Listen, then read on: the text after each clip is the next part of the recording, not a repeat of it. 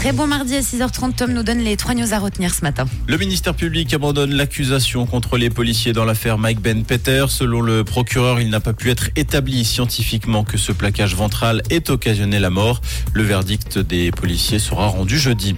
Europa Park en proie à un violent incendie. Hier, ce dernier s'est déclaré dans un local technique. Tout le parc a dû être évacué. Deux pompiers ont été blessés. L'espace devrait néanmoins rouvrir aujourd'hui. La Nati accrochée dans les dernières minutes hier face à la Roumanie. Match nul de partout pour la Suisse qui reste première de son groupe. Les matchs qualificatifs pour l'Euro 2024 qui reprendront en septembre.